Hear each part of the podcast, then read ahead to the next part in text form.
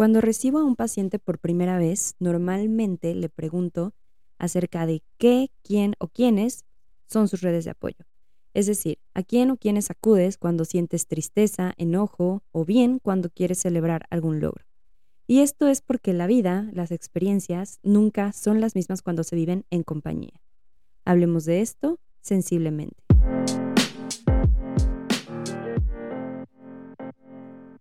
Sensiblemente es un podcast donde hablaré acerca de psicología, sexualidad, salud mental, experiencias de vida, reflexiones y mucho más. Soy Talo, psicoterapeuta, especialista en trauma y sexualidad. Gracias por estar aquí.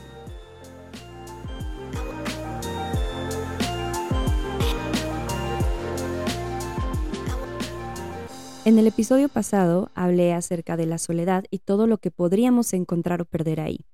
Sin embargo, sí creo que hoy en día es relevante acompañarnos y hacer comunidad. Le hemos apostado mucho a romantizar el ser únicos, individuales, y la noticia es que ya lo somos. No necesitamos hacer mucho más para ser únicos. Incluso cuando en vez de buscar la individualidad buscamos cambiar algo en nosotros para pertenecer, igual seguimos siendo únicos. Pedir ayuda es una de las cosas más valientes y más amorosas que puedes hacer por ti y al mismo tiempo no deja de ser una de las situaciones o cosas más vulnerables que puedes hacer. Y no se trata de cuando pides ayuda buscar necesariamente el consejo, la respuesta o la resolución a lo que traes en tu mente, sino a veces solo se trata de acompañar, escuchar, de estar presente. Cuando hablo de pedir ayuda es desde decirle a alguien cómo te sientes, pedirle un abrazo, pedirle que solo te escuche o que te ayude a estar en otro espacio, a pasar un momento divertido. también me refiero en pedir ayuda a buscar apoyo profesional, ya sea de un médico, de un psicoterapeuta, apoyo institucional. Hay muchas formas de pedir ayuda. La que sea que tú decidas está bien. Hay que tener presentes que estas redes de apoyo son esenciales para la vida. ¿Y por qué decimos que pedir apoyo y ayuda requiere valentía? El simple hecho de aceptar y verbalizar que algo no anda bien es sumamente complejo. Es confrontarnos a nosotras o nosotros mismos el qué sucedió para llegar hasta donde estoy hoy. ¿Qué hice o qué pasó que ahora estoy en esta situación? ¿Qué decisiones tomé o no tomé? ¿Qué permití que otros decidieran por mí? Y justo se puede volver una serie de autocuestionamientos y señalamientos que solo nos terminan haciendo sentir mucho peor. Otra razón es porque en muchas ocasiones, justo cuando pedimos ayuda o apoyo, lo que recibimos más que es solo el regreso de la responsabilidad de, pero ¿cómo? ¿Por qué decidiste esto? ¿Estás así porque hiciste algo mal?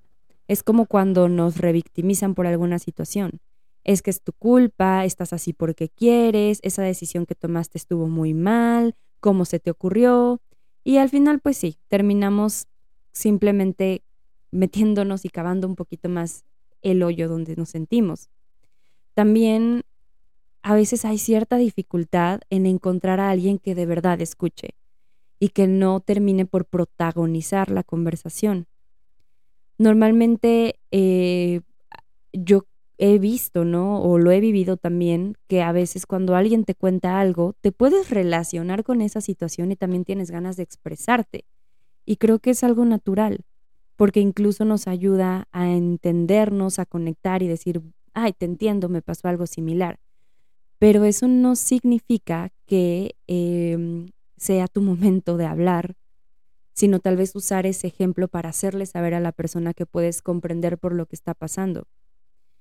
Y a veces lo que sucede es todo lo contrario, empiezas a expresar acerca de alguna situación que traes, el otro toma el micrófono, habla de su situación y al final te toca a ti dar contención en vez de recibirla. Otra razón por la que es tan complicado pedir apoyo o ayuda es porque es confrontante pensar en que hemos fallado, ya sea a ti o a alguien más, o incluso a las expectativas de otros o a las expectativas que creemos que otros tienen a veces son solo suposiciones. En fin, el punto es que no es fácil. Sin embargo, vivir algo en compañía, claro que nos ayuda a cambiar el panorama.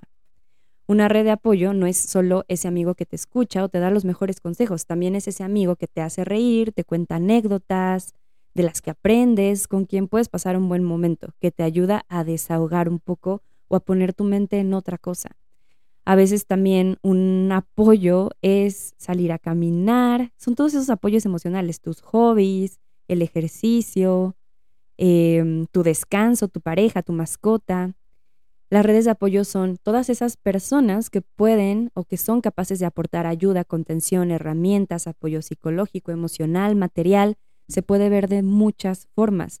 Normalmente nuestra primera red de apoyo o de contención suele ser la familia, lo que sea que esto signifique. A veces es una familia de dos, de tres, de cinco, de diez, padres, hijos, tíos, abuelos, familia, pareja. Es natural que los seres humanos busquemos apoyo de otras personas para enfrentar situaciones difíciles y satisfacer diversas necesidades.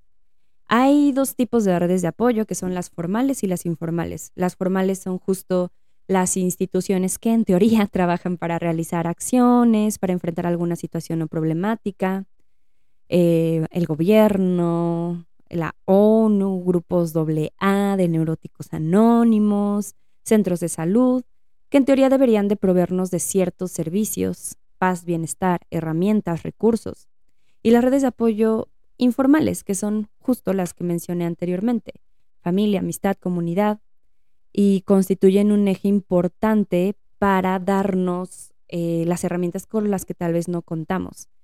Y esto nuevamente se puede ver de muchas formas. Algunos ejemplos son un círculo de mujeres, ¿no? Donde se forma esta sororidad. Entre mujeres existe esta alianza de solidaridad, hermandad, que busca trabajar en la equidad, la igualdad, la creación a través de las diversas violencias que nos atraviesan. Y aunque parece un tema insignificante estas redes de apoyo, solo pensemos en aquellos momentos en que alguien nos ha tendido una mano.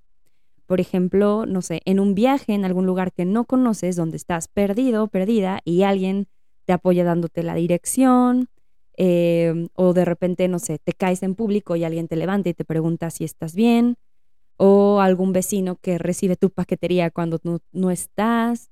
Y tal vez son ejemplos de situaciones de, de apoyo o ayuda no tan graves, pero al final sí son significativos para ir creando comunidad. Y poniendo un ejemplo más eh, relevante, ¿no? Es, eh, no sé, cuando hay algún terremoto y entre desconocidos se unen con un fin común. Al final, las redes de apoyo se crean de manera natural a través de una necesidad. Y puede ser que a veces podamos sentir que, que no hay a dónde voltear, a dónde acudir, en dónde pedir apoyo o ayuda, o de verdad que no hay ninguna persona. A veces nos faltan amigos, a veces nos fallan las instituciones, o a veces estamos alejados por alguna razón de la familia o de las personas que amamos. Pero yo apostaría a lo que sea porque todos hemos estado en una situación donde necesitamos ayuda y tenemos un profundo miedo a pedirlo. Un profundo miedo a expresar lo que estamos sintiendo y tal vez solo lo que hace falta es acercarnos a alguien y verbalizarlo. Yo insisto en mis podcasts acerca de lo relevante que es espejearnos en otros y hacer comunidad. Y quiero cerrar citando una canción de Elsa y Elmar que dice, si te muestro lo que callo, vas a ver que no estás solo. Si me muestras lo que callas, voy a ver que no estoy sola. Y justo partiendo de esta frase, es muy probable que en esta valentía de pedir apoyo y ayuda encontremos un espejo y con esto la calma. Gracias por llegar hasta aquí. Recuerda que si esto te ayudó, te apoyó, te movió algo, puedes compartirlo, calificar con cinco estrellas y seguirme en Spotify. No olvides seguirme en redes sociales, las encontrarás en la descripción. Nos escuchamos sensiblemente en un próximo episodio. Bye.